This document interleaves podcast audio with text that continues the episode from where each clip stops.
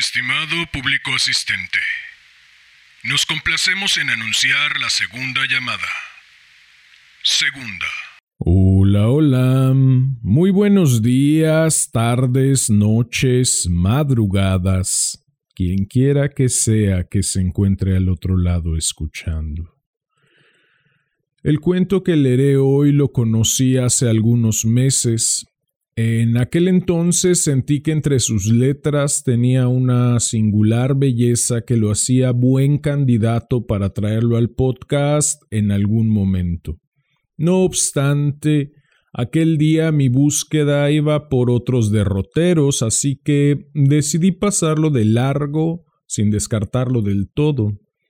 El día viernes tras tener un ensayo mientras comíamos y esperábamos la hora de la función, se desató en la mesa una plática que, si bien es cierto, partió de un comentario superficial, derivó en un diálogo profundo y rico sobre el cómo los individuos construimos nuestras relaciones y cómo éstas a su vez nos construyen como individuos. La charla no fue capaz de agotar el tema, pero sí agotó el tiempo de descanso y nos fuimos a trabajar en lo concerniente a la obra. Tras volver a casa me senté a leer un rato en busca del cuento para el día de hoy y volví a encontrarme con aquel cuento que había leído algunos meses atrás y de pronto Sentí como si dicho cuento fuese una posible continuación de la charla que habíamos dejado a medias durante la comida. Es un texto con más de cien años encima y se perciben en sus modos. Sin embargo, la intimidad con la que está escrito, al menos a mi parecer, es atemporal y creo saber que más de uno se sentirá identificado, al menos mínimamente, tal como me sentí yo. Me resulta complicado seguir hablando sin temor a destripar algo, así que dejaré hasta aquí la introducción y daré paso a este cuento que, como ya es costumbre, dedico a mi madre por leerme cuando era niño a mi padre por regalarme aquella radiocasetera, al niño que fui por combatir el aburrimiento con tanta creatividad, al hombre que soy por tomar este sueño entre las manos y trabajar por tornarlo realidad a las relaciones que mi individualidad ha construido, que son las mismas que me han construido como individuo, y por último, no por ello menos importante, a ti, quien quiera que seas y desde donde sea que me estés escuchando. Ha llegado la hora de correr el telón y de que empiece la función. Estimado público asistente, Damián Sastre presenta Una monja de Nueva Inglaterra de Mary Wilkins Freeman. Esta es tercera llamada. Tercera. Comenzamos.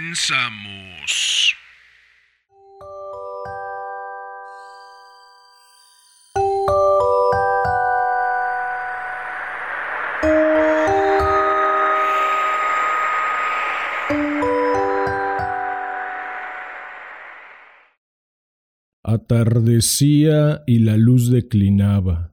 La sombra de los árboles en el patio era distinta. A lo lejos las vacas mugían y tintineaban un cencerro.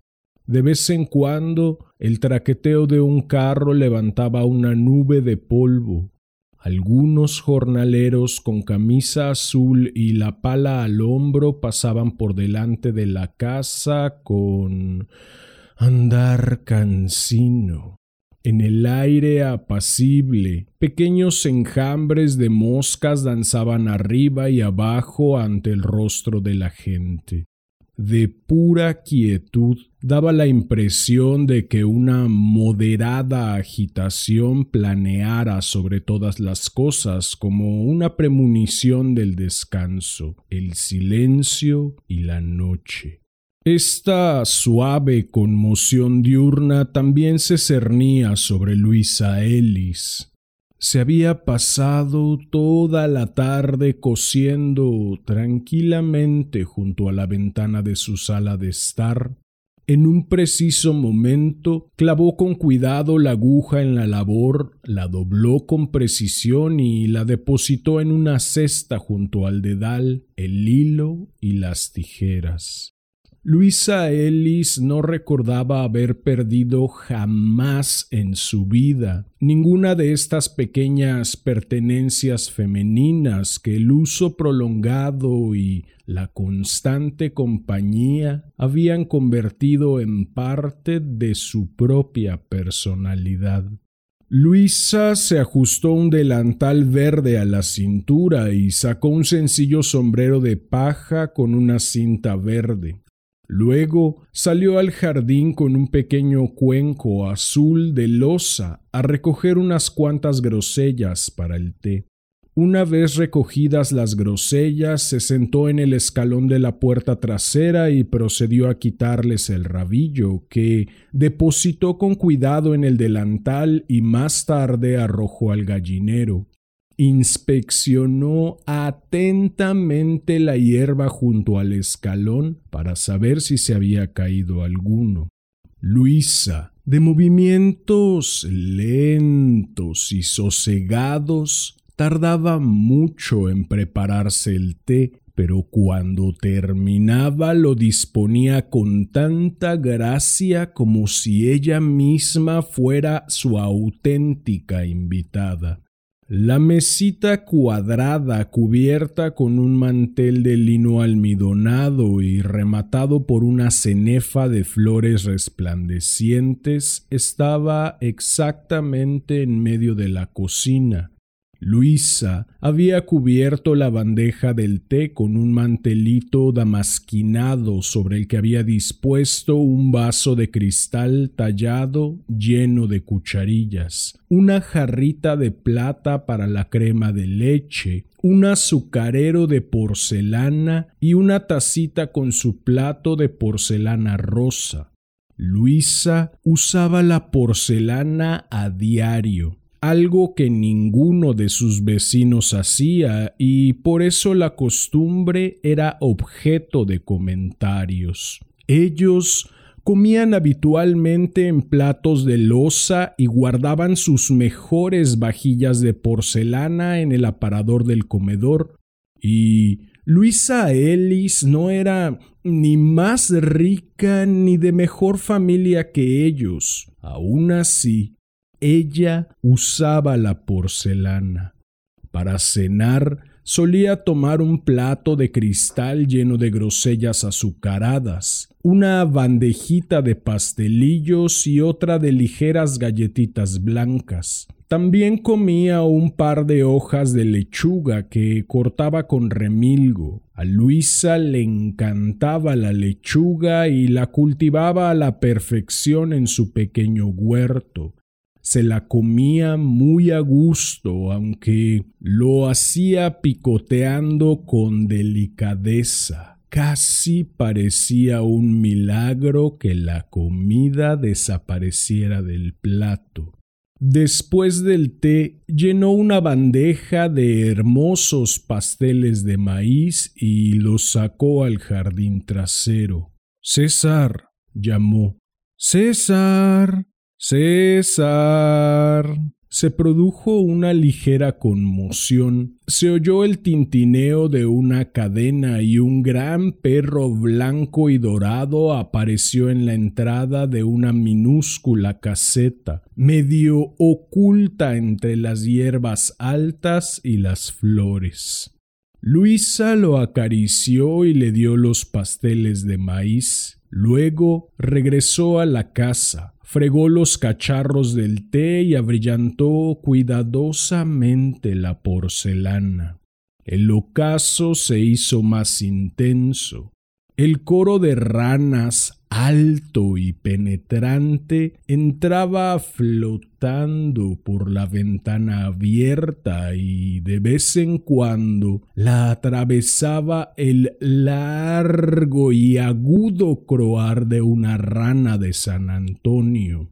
Luisa se quitó el delantal verde de guinga y dejó al descubierto uno más corto, estampado en blanco y rosa.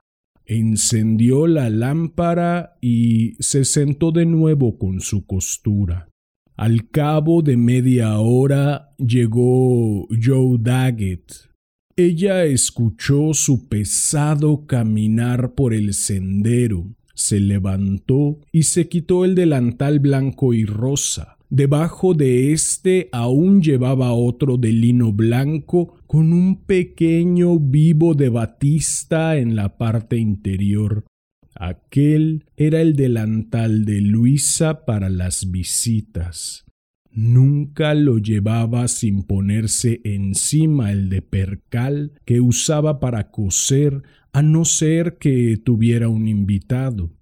Apenas había terminado de doblar con metódica celeridad el delantal blanco y rosa y de colocarlo en el cajón de la mesa cuando se abrió la puerta y entró Joe Daggett. Parecía llenar por completo la habitación un pequeño canario amarillo que dormía en una jaula verde en la ventana sur se despertó y trinó atrozmente al tiempo que batía sus pequeñas alas amarillas contra los barrotes. Siempre hacía lo mismo cuando Joe Daggett entraba en la habitación. Buenas tardes, dijo Luisa mientras extendía la mano con una especie de solemne cordialidad. Buenas tardes, Luisa, respondió el hombre con voz fuerte. Ella le acercó una silla y se sentaron frente a frente, separados por la mesa. Él se sentó tieso y rígido y con las puntas de sus pesados pies firmemente hacia afuera, mirando la habitación con alegre apocamiento. Ella se sentó despacio y derecha, con sus esbeltas manos cruzadas sobre el lino blanco de su regazo. Ha hecho un día estupendo señaló Daggett. Realmente estupendo. Asintió Luisa con suavidad. ¿Has estado recogiendo heno? preguntó tras una breve pausa. Sí, me he pasado todo el día recogiendo heno en el campo de diez acres. Un trabajo duro. Sí, debe de ser duro. Sí, muy duro, sobre todo con el sol. ¿Se encuentra bien tu madre hoy? Sí, madre está bastante bien. Supongo que Lily Dyer está con ella ahora. Daggett se sonrojó. Sí, está con ella, respondió lentamente. No era muy joven, pero había algo juvenil en aquel rostro grande. Luisa era más joven que él y su cara más clara y más suave, pero daba la impresión de ser mayor. Supongo que es de gran ayuda para tu madre, dijo a continuación. Desde luego que sí. No sé cómo se las arreglaría madre si no la tuviera. Contestó Daggett con cierta ternura embarazosa. Parece una chica muy capaz y además es muy guapa, señaló Luisa. Sí, es muy guapa. Daggett empezó a tocar los libros que había sobre la mesa. Había un álbum de autógrafos cuadrado de color rojo y un libro de lecturas escogidas para señoritas que había pertenecido a la madre de Luisa. Daggett cogió primero uno y luego otro, los abrió y volvió a dejarlos en la mesa, el álbum sobre el libro. Luisa, ligeramente inquieta, no dejaba de mirarlos. Finalmente se levantó y cambió la disposición de los libros y puso el álbum debajo, como estaban colocados antes. Daggett soltó una risita torpe. ¿Y qué más da cuál de los dos esté encima? Dijo. Luisa lo miró con una sonrisa de desaprobación. Siempre los pongo así, murmuró. Lo tienes todo controlado, dijo Daggett intentando reírse de nuevo. El rubor teñía su enorme rostro. Se quedó aproximadamente una hora más Luego se levantó para marcharse. Al salir, tropezó con una alfombra y al intentar mantener el equilibrio, golpeó el costurero de Luisa que estaba sobre la mesa y lo tiró al suelo. Miró a Luisa y las bobinas que rodaban. Se agachó con torpeza para recogerlas, pero ella lo detuvo. No te preocupes, las recogeré cuando te vayas. Dijo, hablaba con suave rigidez, bien porque estaba un poco alterada o porque, como los nervios de Joe la afectaban, el esfuerzo por tranquilizarle la incomodaba. Ya en la calle, Joe Daggett aspiró con un suspiro el dulce aire de la noche con la misma sensación que experimentaría un oso absolutamente inocente y bien intencionado al salir de una cacharrería. Por su parte, Luisa se sentía en gran medida como la bondadosa y sufrida propietaria de la cacharrería tras la salida del oso. Se puso el delantal rosa y el verde encima, recogió los tesoros desperdigados, los volvió a colocar en su costurero y estiró la alfombra.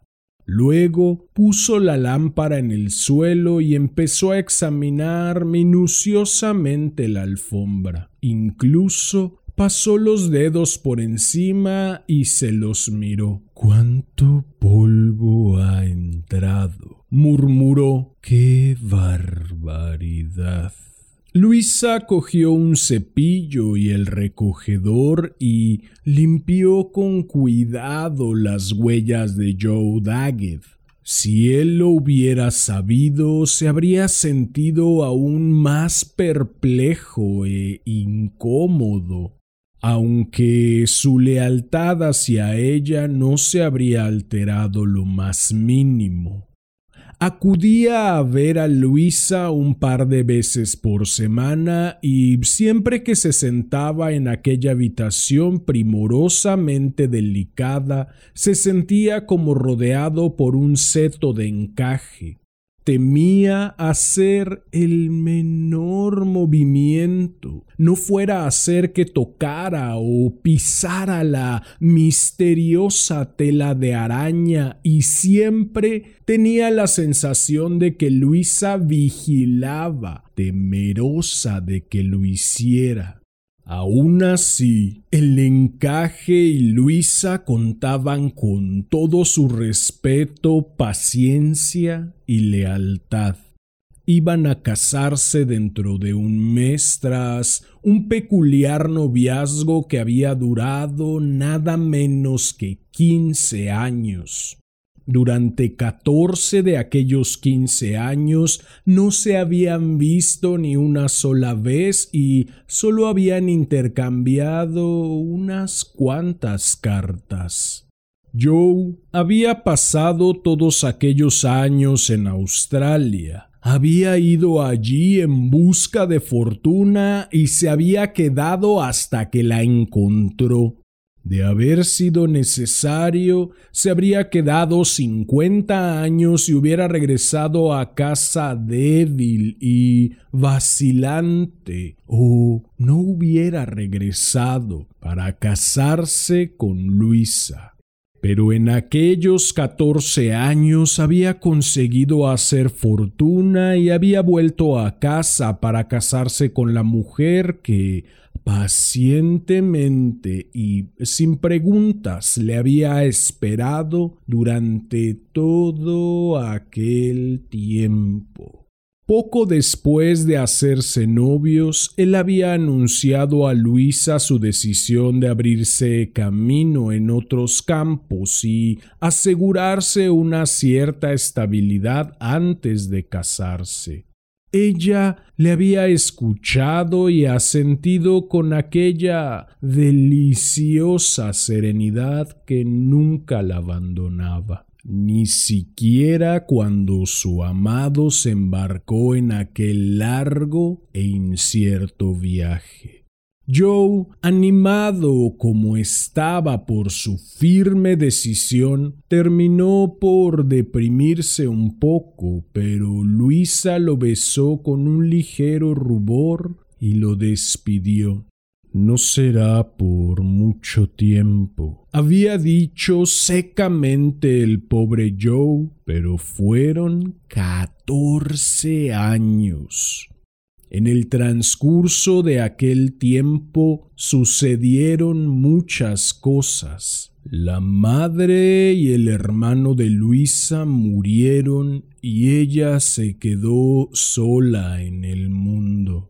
Pero lo más importante de todo, algo tan sutil que ninguno de los dos estaba preparado para entender, fue que Luisa emprendió un camino que, aunque tal vez fuera cómodo bajo un cielo tranquilo y sereno, era tan recto e inmutable que sólo se detendría en la tumba y tan estrecho que a su lado no cabía nadie más.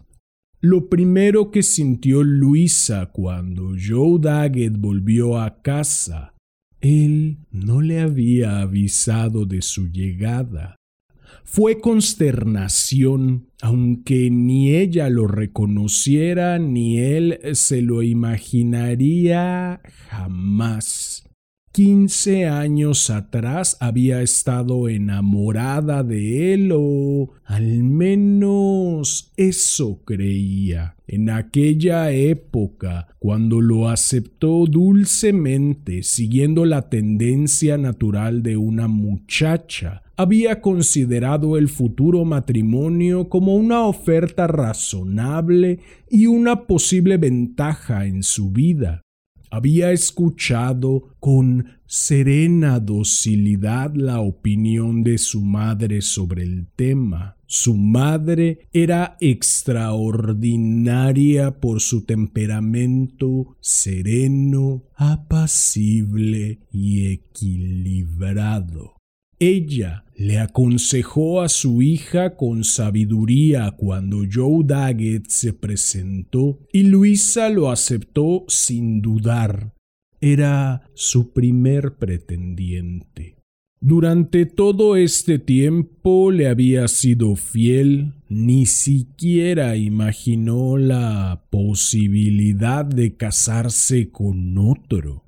Su vida, especialmente en los últimos siete años, había estado llena de una paz agradable y nunca se había sentido descontenta ni impaciente por la ausencia de su enamorado.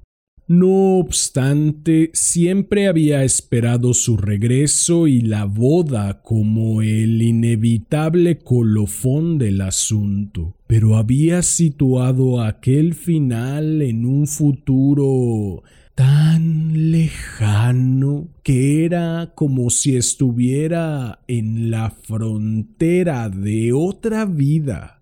Cuando Joe Daggett llegó, ella llevaba esperándolo 14 años y esperando para casarse, pero se mostraba tan sorprendida y desconcertada como si jamás hubiera pensado en ello. La consternación de Joe vino después, Miró a Luisa y confirmó inmediatamente su antigua admiración. Había cambiado, pero no mucho. Aún conservaba sus modales sutiles y su gracia delicada y para él seguía siendo en todos los aspectos tan atractiva como siempre. En cuanto a sí mismo, sus objetivos estaban cumplidos. Ahora que ya había dejado a un lado la búsqueda de fortuna, los viejos aires románticos volvían a silbar en sus oídos con tanta fuerza y dulzura como siempre. La única canción que estaba acostumbrado a escuchar era Luisa. Durante mucho tiempo creyó sinceramente que todavía la oía, pero le acabó pareciendo que aunque el aire seguía silbando la misma canción, el nombre era otro. Sin embargo, para Luisa el viento tan solo había susurrado y ahora que se había callado todo permanecía silencioso. Escuchó durante un rato con distraída atención, luego se dio tranquilamente la vuelta y se puso a trabajar en su vestido de novia. Joe había realizado muchos y magníficos cambios en su casa. Era la vieja heredad familiar.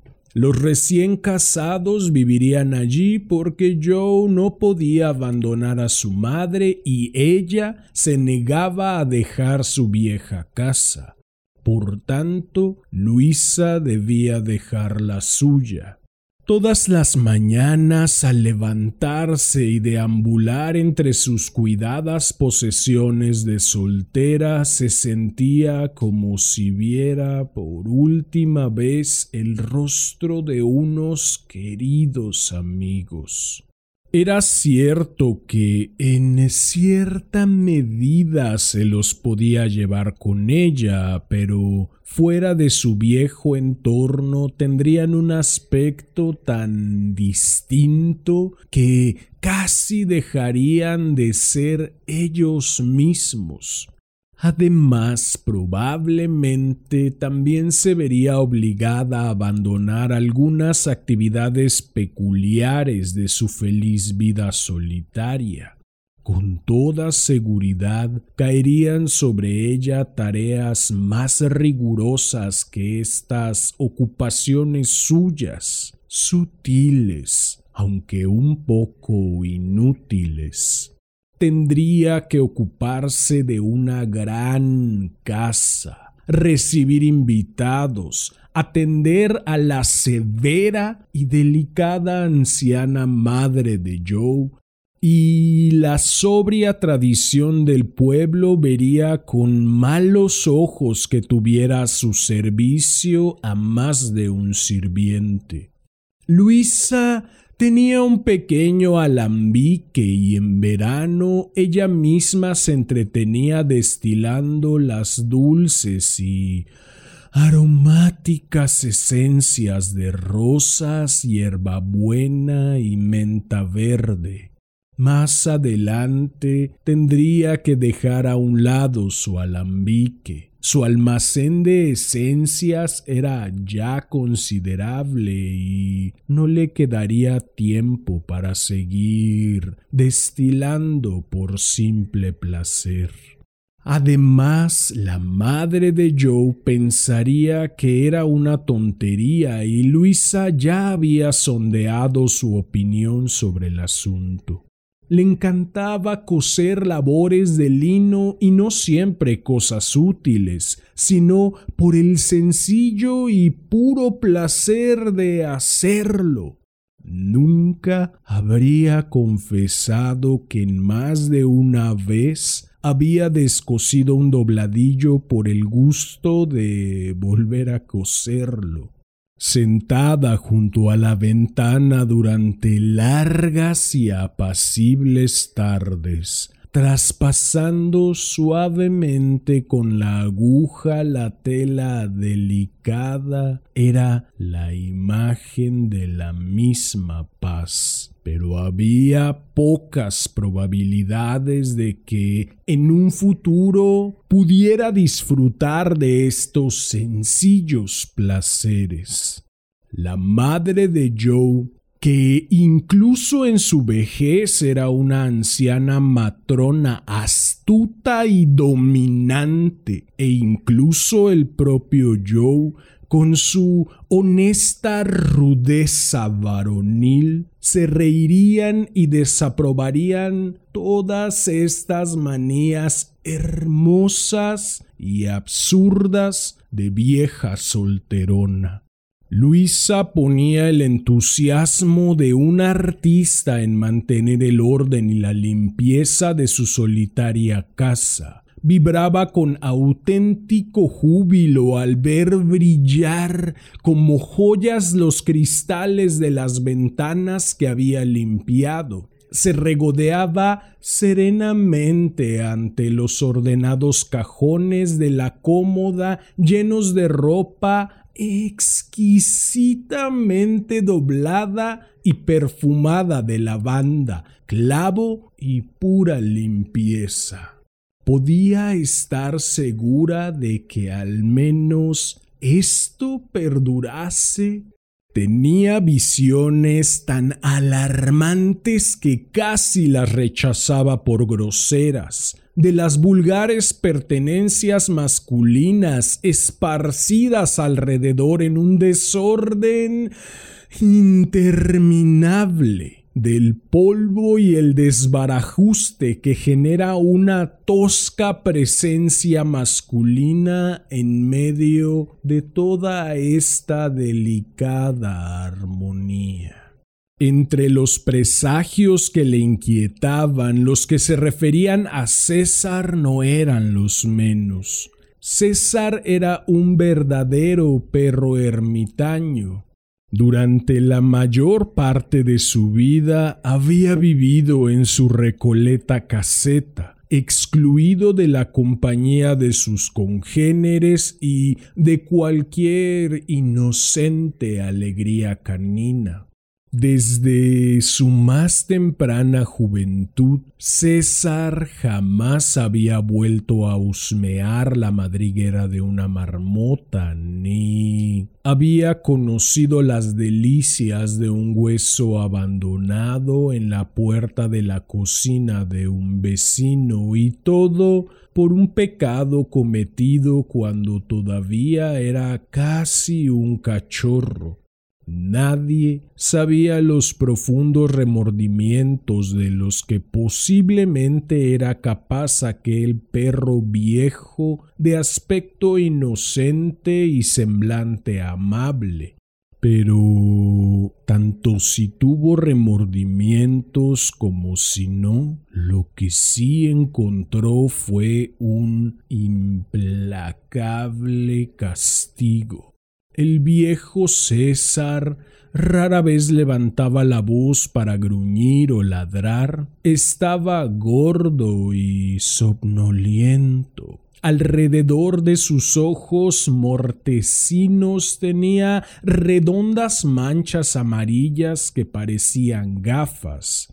Pero había un vecino que llevaba en su mano las huellas de varios de los blancos y afilados dientes juveniles de César y por ello había vivido atado a una cadena completamente solo en una pequeña caseta durante catorce años. El vecino, encolerizado y furioso por el dolor de su herida, había exigido la muerte de César o su completo ostracismo. Así que el hermano de Luisa, el dueño del perro, le había construido aquella pequeña caseta y lo había atado. Ahora hacía catorce años que, en una explosión de ardor juvenil, había asestado aquel memorable mordisco y, salvo cortas excursiones, siempre atado a la cadena y bajo la escrupulosa vigilancia de su amo o de Luisa, el perro había sido un riguroso prisionero. No sabemos si con su limitada ambición se enorgullecía demasiado de su hazaña, pero lo cierto es que gozaba de muy mala fama. Todos los niños del pueblo y muchos adultos le consideraban un monstruo de ferocidad. Ni el mismo dragón de San Jorge habría podido superar la reputación de malvado del viejo perro amarillo de Luisa Ellis. Las madres recomendaban encarecidamente a sus hijos que no se acercaran a él y los niños con embelesada avidez de terror, escuchaban y se lo creían a pie juntillas. Después corrían furtivamente hasta la casa de Luisa y, sin dejar de mirar hacia atrás, lanzaban miradas de reojo al terrible perro. Si por casualidad se le ocurría dar un ladrido bronco, cundía el pánico. Los transeúntes que entraban en el patio de Luisa lo miraban con respeto y preguntaban si la cadena era segura. De haber estado suelto, César habría parecido un perro corriente y no habría provocado el mínimo comentario, pero encadenado, su reputación lo eclipsaba, por lo que su verdadero perfil se había desdibujado y parecía oscuramente vago y enorme. Sin embargo, Joe Daggett, con su buen humor y sagacidad, lo veía tal como era. A pesar de los tiernos gritos de advertencia de Luisa, se acercaba a él con valentía, le acariciaba la cabeza e incluso intentaba soltarlo. Luisa se asustaba tanto que él desistió, pero de vez en cuando manifestaba enérgicamente su opinión. No hay en toda la ciudad un perro mejor que este y es una crueldad absoluta tenerlo ahí atado. Un día me lo voy a llevar de paseo. Solía decir, Luisa temía que un día de aquellos cuando sus intereses y posesiones se fusionaran lo hiciera. Se imaginaba a César, violento, atravesando la ciudad tranquila y desprevenida. Veía a niños inocentes sangrando al paso del perro Ella querría muchísimo al viejo perro porque había pertenecido a su hermano ya muerto y él siempre fue encantador con ella. Aún así, Luisa estaba convencida de su ferocidad.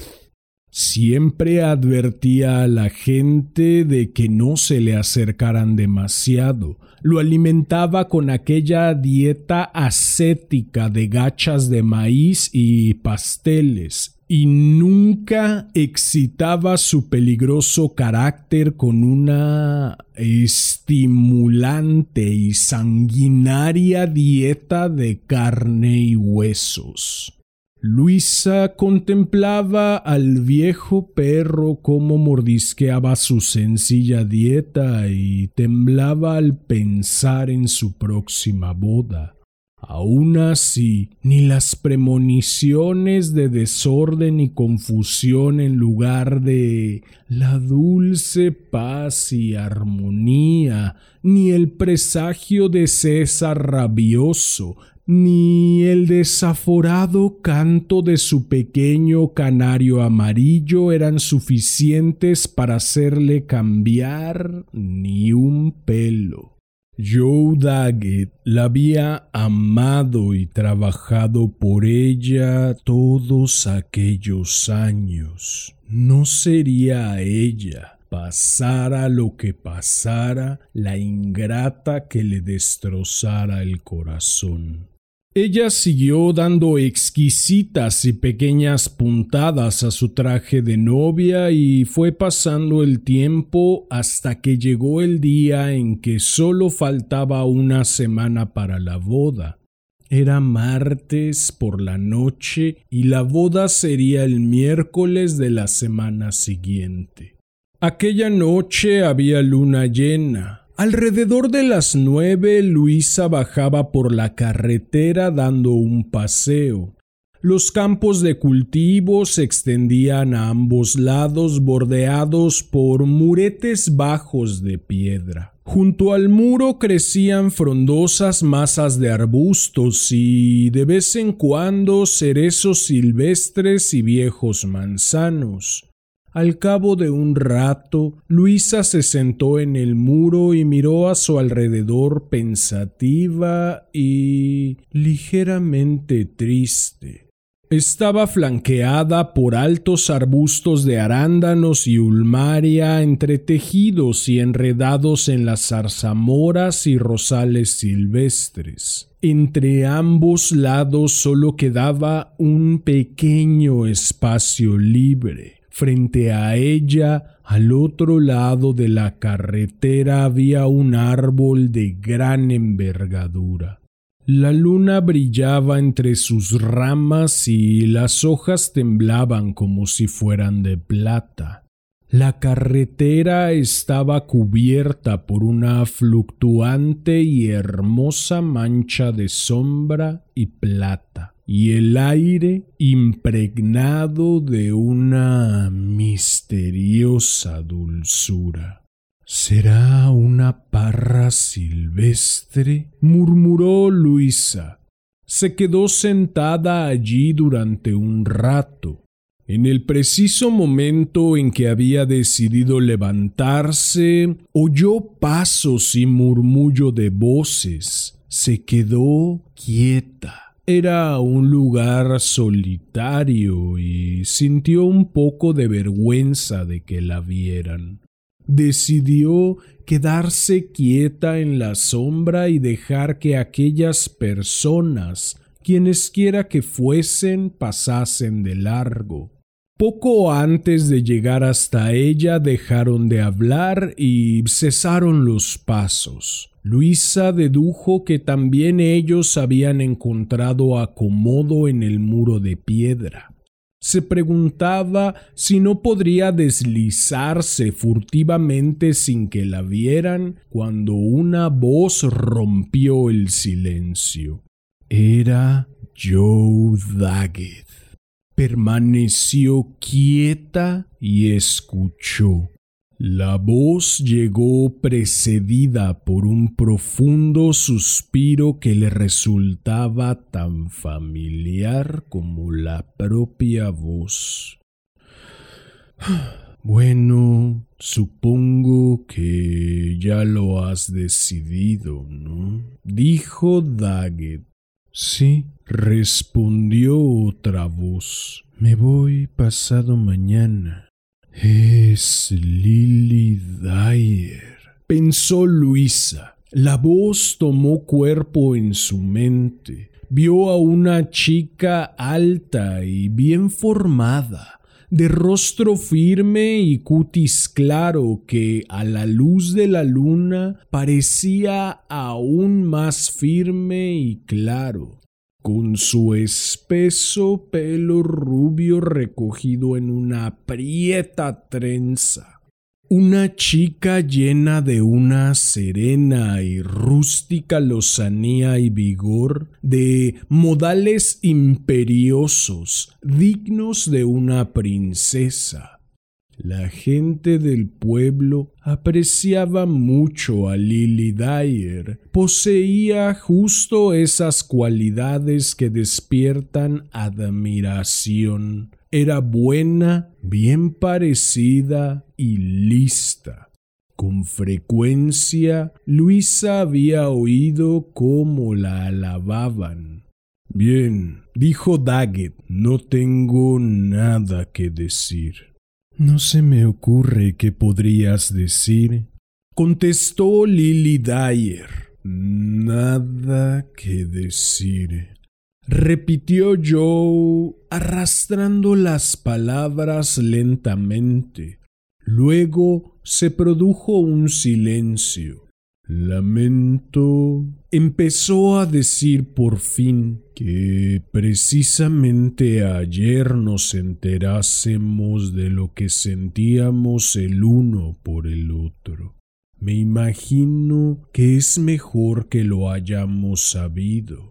Por supuesto no puedo hacer nada. Voy a seguir adelante y me casaré la semana que viene. No pienso rechazar y destrozar a una mujer que me ha esperado catorce años. Si mañana la dejaras plantada, yo no te aceptaría, dijo la chica con repentina vehemencia. No te daré esa oportunidad, dijo él, pero tampoco creo que lo hicieras. Ya verías si lo hacía o no. El honor es el honor y lo que es justo es justo. Yo jamás tendría que ver con un hombre que quebrantara esos principios, ni por mí ni por otra mujer. Eso es lo que descubrirías, Joe Daggett. Bueno, pronto descubrirás que yo no voy a quebrantarlos ni por ti ni por ninguna otra mujer. Contestó él.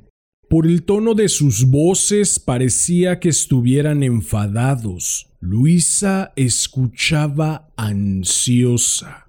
Lamento que hayas decidido marcharte, dijo Joe, aunque tal vez sea lo mejor. Desde luego que es lo mejor. Espero que tú y yo tengamos sentido común. Bueno, me imagino que tienes razón. De repente la voz de Joe adoptó un tono tierno. Dime, Lily, dijo él, yo superaré bien esto, pero no puedo soportar el pensar que...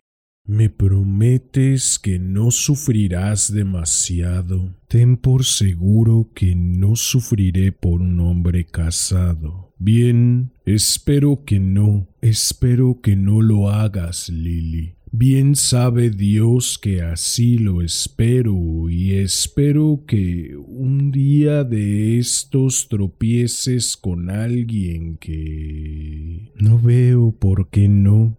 De repente su tono cambió, hablaba con voz dulce y clara, tan alto que se le podía oír desde el otro lado de la calle. No, Joe Daggett, Mientras viva nunca me casaré con ningún otro hombre. Tengo sentido común y no pienso destrozarme ni hacer el ridículo, pero nunca me casaré. De eso puedes estar seguro. No soy de esas chicas capaces de sentir esto dos veces. Luisa escuchó una exclamación y una suave agitación detrás de los arbustos. Después Lily volvió a hablar. La voz sonaba como si se hubiera levantado. Debemos acabar con esto, dijo ella. Llevamos aquí demasiado tiempo. Me voy a casa. Luisa se quedó allí sentada, aturdida escuchando los pasos que se alejaban. Transcurrido un rato se levantó y se escabulló hasta su casa. Al día siguiente realizó metódicamente sus labores domésticas. Para ella era algo tan natural como respirar. Pero no trabajó en su ajuar. Se sentó a pensar junto a la ventana. Por la noche vino Joe. Luisa Ellis nunca había sido consciente de sus dotes diplomáticas, pero cuando aquella noche quiso utilizarlas, allí estaban, humildes, entre sus pequeñas armas femeninas. Incluso entonces apenas podía creer que hubiera oído bien y temía que si rompía su compromiso causaría a Joe una terrible herida. Deseaba sondearle sin revelar demasiado pronto sus intenciones. Fue difícil porque él tenía tanto miedo a delatarse como ella, pero finalmente lo consiguió y llegaron a entenderse. Nunca mencionó a Lily Dyer, simplemente le dijo que aunque no tenía motivos de queja contra él, llevaba tanto tiempo viviendo a su aire que se acobardaba ante los cambios. Yo nunca me acobardé, Luisa, contestó Daggett, pero para serte sincero te diré que me parece que tal vez sea mejor así. No obstante, si hubieras decidido seguir adelante, yo habría estado a tu lado hasta el día de mi muerte. Espero que lo sepas. Lo sé, respondió ella. Aquella noche su despedida fue más afectuosa de lo que había sido desde hacía mucho tiempo. De pie junto a la puerta, cogidos de la mano, se sintieron invadidos por una última gran oleada de nostalgia. En fin, Luisa, no es así como pensamos que terminaría esto, ¿verdad? dijo Joe ella negó con la cabeza. Su rostro plácido tembló ligeramente. Dime si hay algo que pueda hacer por ti, dijo él. Nunca te olvidaré, Luisa. Luego le dio un beso y se fue por el camino. Aquella noche, al quedarse sola, Luisa lloró un poco sin saber muy bien por qué pero a la mañana siguiente, al despertar, se sintió como una reina que, tras temer que sus dominios le fuesen arrebatados, los ve firmemente seguros en su posesión. A partir de ese momento ya podían amontonarse las malas y buenas hierbas alrededor de la pequeña caseta de eremita de César. Ya podía caer la nieve sobre su tejado año tras año que él no correría rabioso por la ciudad indefensa. El pequeño canario podía enrollarse en una plácida bola amarilla noche tras noche sin necesidad de despertarse y aletear aterrorizado contra los barrotes de su jaula. Luisa podía coser sus labores de lino, destilar agua de rosas, quitar el polvo, sacar brillo y doblar la ropa con la banda tanto como se le antojara.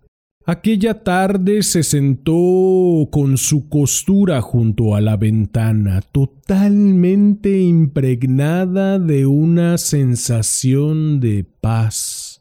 Lily Dyer, alta, tiesa y lozana, pasó por delante, pero Luisa no sintió remordimientos. Si Luisa Ellis le había vendido su derecho de primogenitura, Lily lo ignoraba. El sabor del potaje de lentejas era delicioso y había sido su única satisfacción durante mucho tiempo. La serenidad y la plácida austeridad se habían convertido para ella en su propio derecho de primogenitura. Veía por delante una larga hilera de futuros días, unidos entre sí como las cuentas de un rosario, cada una idéntica a las otras y todas ellas lisas, pulidas e inocentes. Su corazón se alzó en una acción de gracias. En la calle, en aquella ardorosa tarde estival, el aire llegaba impregnado de los sonidos de los cosechadores, los pájaros y las abejas. Se oían saludos, traqueteos metálicos, voces dulces y largos zumbidos. Luisa, sentada, contaba devotamente sus días como una monja exclaustrada.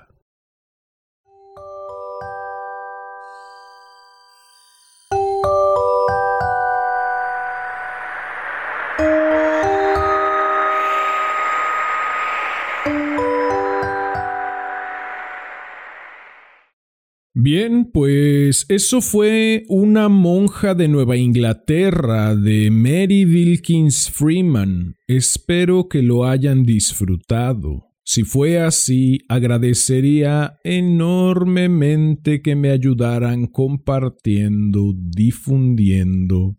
Me tomaré unos segundos para abordar un poco más acerca de por qué escogí este cuento, me parece que la autora logra con excelsos resultados hacer un claro planteamiento de las implicaciones de las relaciones humanas. Así es, quien quiera que desee relacionarse deberá estar dispuesto a dejarse desacomodar, aunque sea un poquito, los libros y otro poquito los hilos porque es inevitable que al coexistir dos o más personas aquello que defendemos como nuestro se vea afectado para bien o para mal por la presencia del otro o los otros. Y fue así, coexistiendo con tres muy queridas, hermosas y talentosas actrices que terminé desacomodando sus libros, sus hilos y dejando mi huella sin borrarla de ellas en el montaje Alientos de Eclipse que este fin de semana cierra temporada. Gracias mi muy querida Adjari, gracias mi muy querida Mari Carmen y gracias mi muy querida Roberta por dejarme meter mano en su tejido y finalmente invitarme a tejer con ustedes. Si no hubiéramos tenido aquella charla, probablemente habría sido otro el cuento que habría leído. Así es, fue su presencia en mi vida la que, desacomodando mis libros y mis hilos, aunque sea un poquito, me hizo elegir este texto. Y bueno, este capítulo cierra redondo repitiendo lo mencionado al principio. Los individuos construimos nuestras relaciones y éstas a su vez nos construyen como individuos. Si deseas tejer conmigo de algún modo, si deseas recibir información del montaje mencionado, si deseas estar al tanto del contenido que publico o si deseas sugerir un cuento para alguna de las dos secciones de este hermoso, sensual y exquisito podcast. Puedes buscarme en Facebook como Damián Sastre, en Instagram como arroba casi diario de un loco y en YouTube como casi diario de un loco TV, T-E espacio V-E. Si llegaste hasta aquí como ya es costumbre, agradezco inconmensurablemente tu valiosísimo tiempo recibe un enorme abrazo, ten una excelente vida y hasta la próxima.